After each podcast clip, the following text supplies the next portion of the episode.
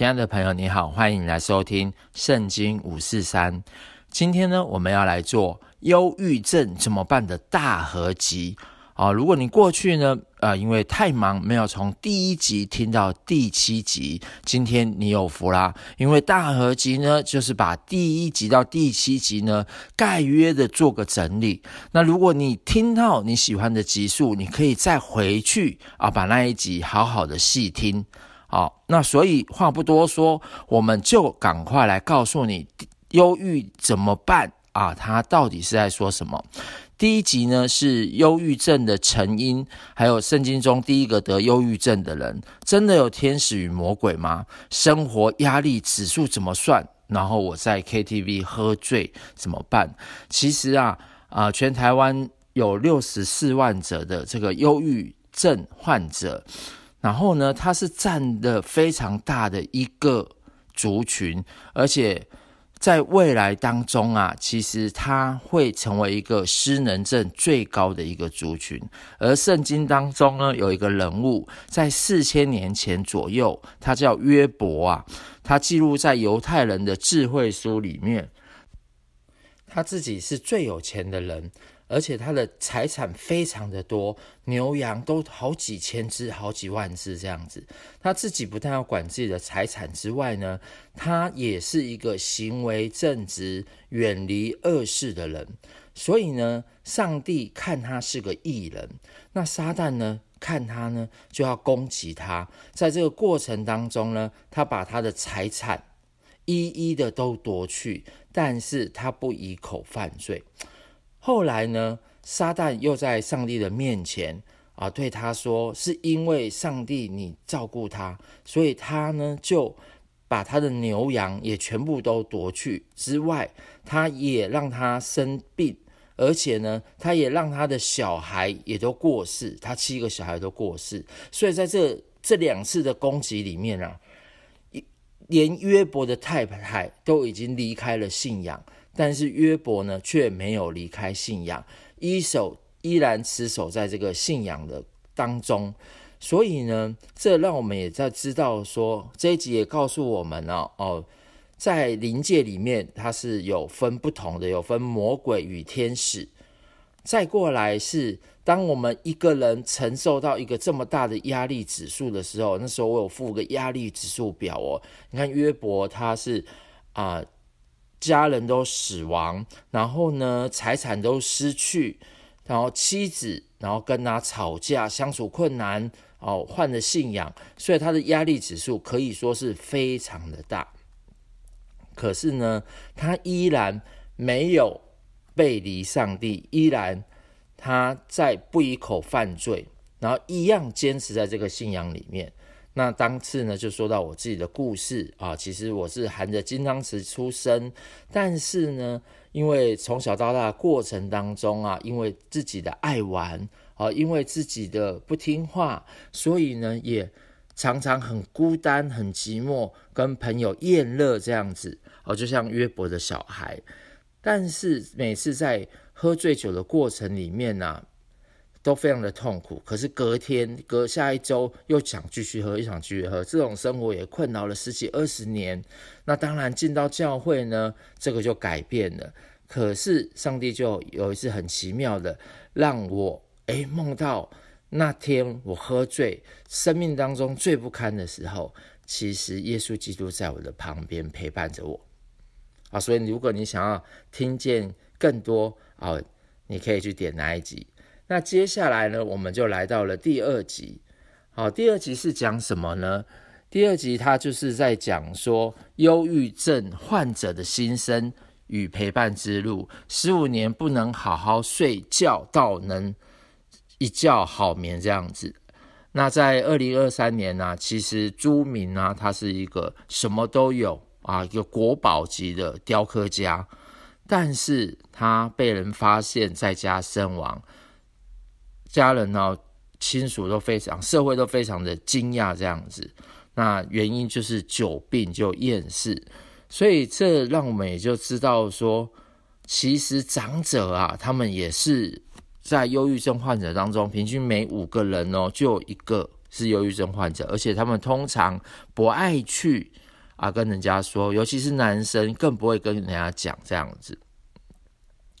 所以呃，当忧郁症患者的时候，当约伯忧郁症的时候啊，他有三个好朋友来看他。而且呢，陪他整整七天七夜哦，都没有向他说句话。其实这是一个陪伴人很好的方法。所以需要当我们一个人呢，啊，不管是年长者或是有忧郁的患者当中，不要一个人面对，需要家人、朋友、医生、心理咨询师、团体，甚至教会，你的支持系统越多越好。那后来呢，约伯呢，他自己呢，也在七天之后，他就咒诅自己啊。哦，咒诅自己的生日啊，因为他生命真的太苦了，为什么要出生啊？这样子啊，咒诅自己死亡这样子。所以我们也知道说，当一个人有负面情绪的时候，其实很重要的是他可以把话讲出来啊，这是一个心理恢复健康的一个过程。那他他讲完这些话之后，他第一个朋友哈叫以利法就。告诉他啊，你怎么可以这样子想啊？对不对？然后为什么啊？你原本是教导人，为什么后来就昏迷这样子？然后他暗指他，说不定是你整个家族啊都做坏事，暗暗示他是大狮子或小狮子，狮子家族啊都做了坏事这样子，所以上帝就让他受到惩罚。但是我们知道约伯是一个义人嘛，哦，他远离恶事，而且他敬畏神。那后来就讲到一个。故事就是啊、有一个年轻人，他从国中的时候就可以听到一个负面的声音，不能入睡。那甚至这个声音还让他跳楼，直到他开始接触到教会的幸福小组之后，诶，他就跟上上帝打赌啊，就是如果你可以让我哈，真的是可以好好的睡，因为他这十五年来都不能好好的睡觉，常常会被这种可怕的声音、负面的声音。叫起来这样子，他是自己也非常的困扰，他就跟上帝打赌：如果你能让我好好睡，那他就相信有这位上帝，而且来受洗。那很奇妙的哦，上帝就医治好他的睡眠，而且也把他跟人群啊这个，因为他不喜欢跟人群在一起的病啊医好了。他现在成为幸福小组的这个带领者，哇！所以上帝是一个非常奇妙的上帝，这样子。所以这个是第二集的部分。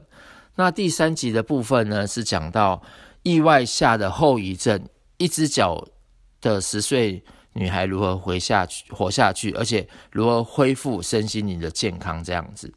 那我们就会讲到呢，啊，约伯呢，他其实约伯记还有一个很重要的一个元素，就是辩论。他如撒旦跟上帝啊，一开始。辩论之外呢，其实约伯跟这三个好朋友也会轮番上这的辩论，所以呢，第一个好朋友呢也继续的跟他辩论这样子，他就第一个朋友叫以利法，他是一个有智慧的长辈，然后呢，他就告诉约伯啊，希望他可以认罪悔改这样子。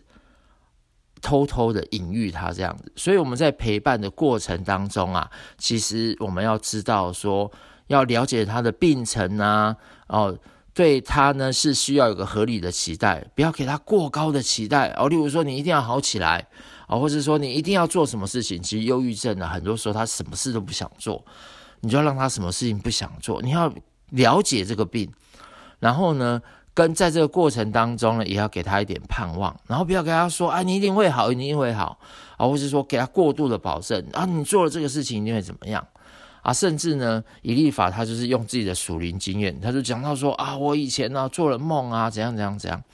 其实啊，不要把自己的这个经验呐、啊，让他可以来接受这样子啊，这个是非常重要的哦。而、啊、更重要的呢，也要了解他是否有自杀意图啊，然后让他。你跟他要有个敞开的关系，然后常常陪他说话啊、走路啊，然后有一些张老师或是宇宙光的这个自杀防治专线啊，都可以来参考，都可以来拨打电话这样子。所以以立法呢，他认为约伯没有变好，呃，家就家庭会发生这个变故，就是他一定犯了罪。那约伯呢，也就开始回应啊，他知道说他自己。做了这些事情呢，是有一个全能者啊，这是他的剑哦，他攻击到约伯，所以他才会发生这样的事情。那在那一集当中啊，其实我大量的就是引用到黄龙介心理师啊，他。是九二一地震啊，八八风灾啊，他有个安心团队，所以当发生这些灾难的时候，他都会到第一线的现场，帮助这些痛失亲勇的人，怎么来帮助他们哦，赶快走出这个忧伤，赶快走出这个心里的难过，这样子。所以呢，他我自己也非常喜欢这位老师，他讲话非常的风趣，对。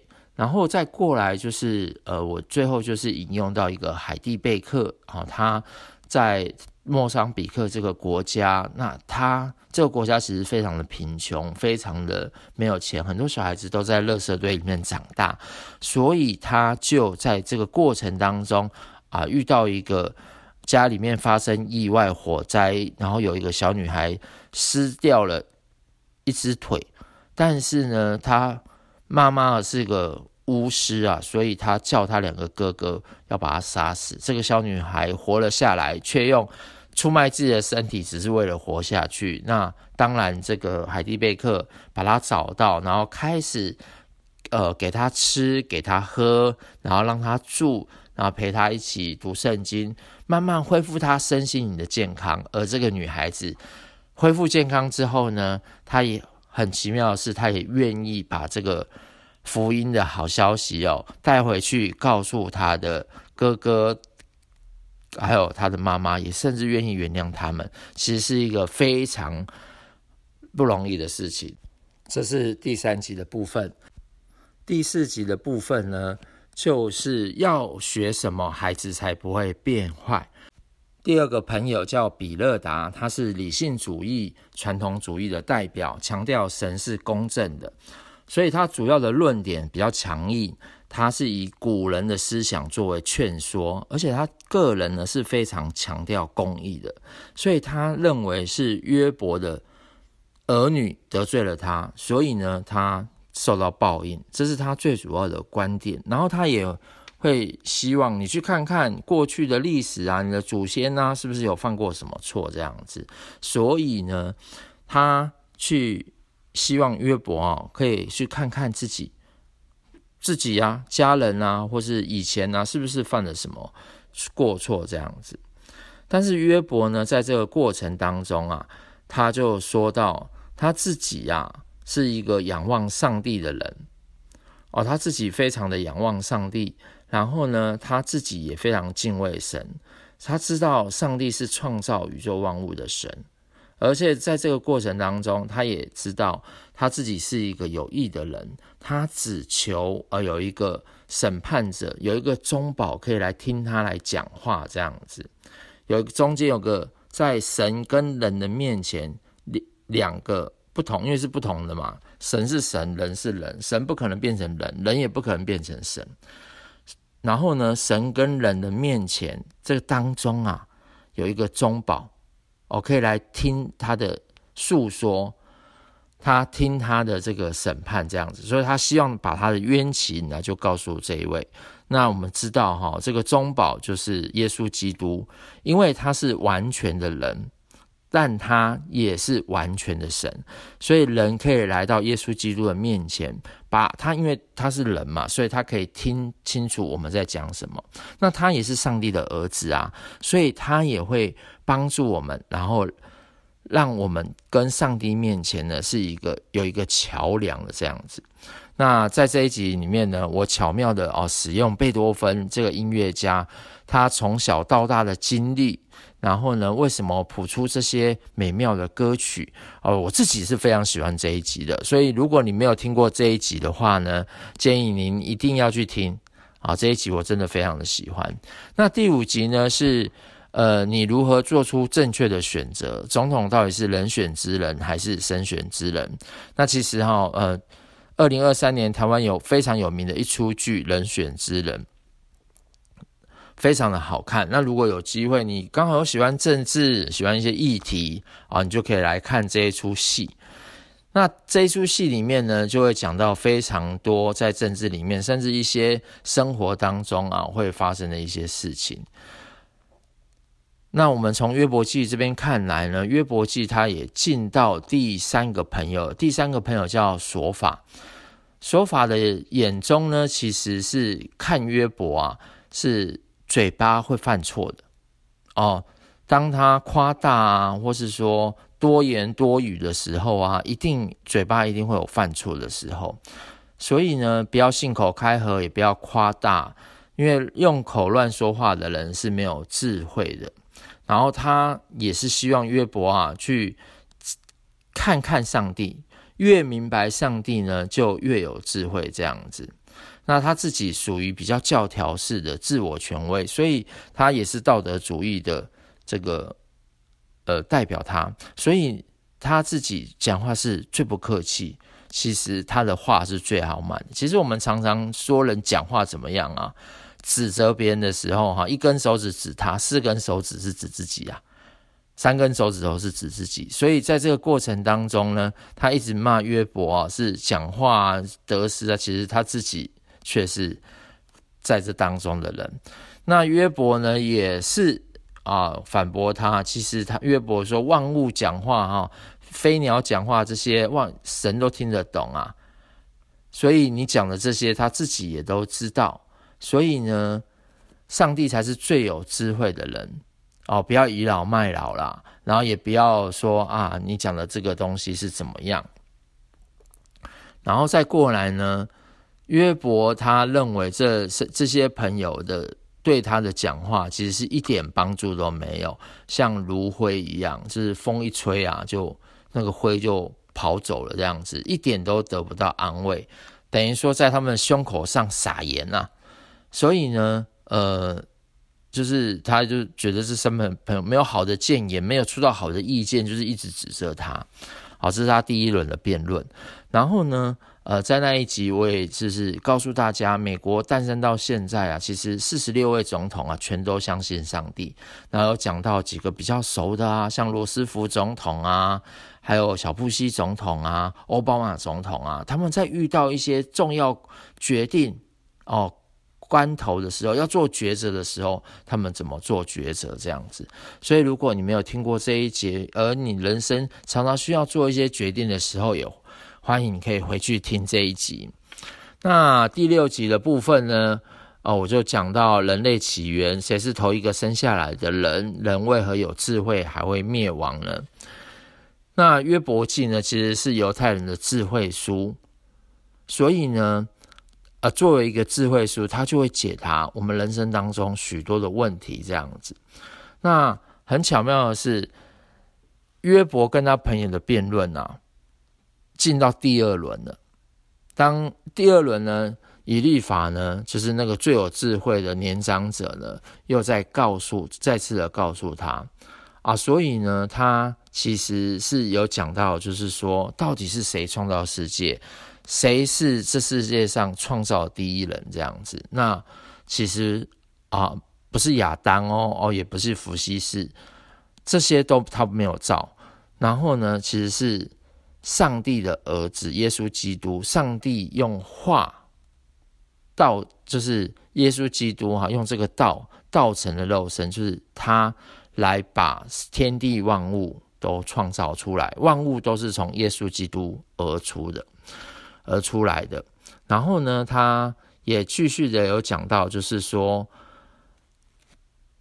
他自己是不洁净的人，哦、不聪明、没有智慧的人这样子。那约伯呢，也是讲到，就是说约伯在这个过程当中，哈，他就讲说，他还是每次哦跟他回应了之后，他还是希望可以跟上帝来告知啊。对，希望来回到上帝的面前，所以他一直希望上帝跟他中间是一个中保。所以中保这个概念啊，就是这个听讼者，也是上帝跟人之间的传话的人、翻译的人。那还有他就是一个救主，非常的重要。所以呢，他是希望的，希望在这个过程当中。啊，有一个中保。那当然，我们现在就只在新约的过程里面呢，我们就知道耶稣基督是成为中保。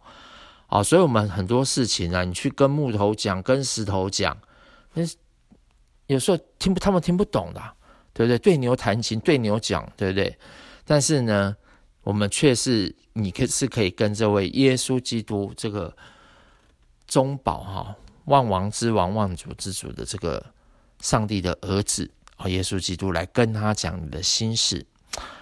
第七集的部分呢，就是讲到啊，最近这个人选之人那个片啊，其实开始有引发了这个 Me Too 啊，就是谴责性骚扰跟性侵犯的这个用语哦，在各个社台湾的各个层面哦，哦，包含政党啊，包含艺人啊，学校啊，公司啊，哦，都开始。每个人都跳出来，开始愿意讲，愿意这样讲这样子。但是，呃，这一集告诉我们，事实上是只有善有善报，恶有恶报这么简单而已吗？所以呢，我们又回到他第二个朋友比勒达，他再一次又在跟约伯的辩论。那他这一次辩论的主题呢，其实呢，就是在告诉他，他会发生这些事情。就像人拿了弓箭啊，或者怎么样，他说其实是你是恶人，所以你设下这些陷阱啊，通通都是你自己自己害自己这样子，该害有该利啊，所以都是他的问题。啊，所以他也说到，不认识人的下场啊，哦，是越来越黑暗呐，哦，疾病啊，抢劫啊，哦，一无所有啊，连无儿无女啊，这个都是不认识上帝的人的下场。那约伯却说呢，约伯说哈，其实他知道，他知道他这一切都会过去。他他的朋友哈，他十次用话语上来攻击他。他真的受到一个非常大的痛苦，但是他知道他的救赎主活着，他的救赎主永远活着，这是约伯记啊一个最重要、最重要一个精髓啊，最非常重要、最动人的一段话。他知道他的救赎主永远活着。有一首赞美之泉写出来的歌是这样唱的：我知道。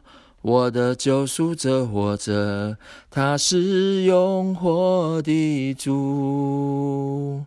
当我在深谷迷失时，他领我走正义路。我知道我的救赎者活着，他是永活的主。当我在旷野孤独时，他帮我做我的灯。我知道我的救赎者永远活着，我心不再忧虑。我要在每一个日夜中领受他的丰盛之爱。我知道我的救赎者永远活着，我灵不再沉睡。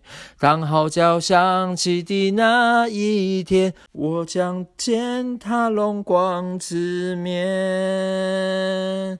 当号角响起的那一天，我将见他荣光之面。我们一起来领受从天上来的祝福，亲爱的天父上帝，谢谢你让你的儿子成为救赎者，成为我们跟你当中的这一位中保。让我们所说的每一句话，不再是神你听不见的。透过耶稣基督，真的，我们心里面的所有的苦情、所有的悲伤、所有的难过，生命当中所有的不如意，不管是在职场当中、家庭当中的主，当我们对你讲的时候，对耶稣讲的时候，耶稣一定都听得到。而在这个过程当中，耶稣也会成为我们的帮助，成为我们一生当中的引导。因为我们知道你是我们的救赎者，你是永远活着的主，你必领我们走在正义路当中。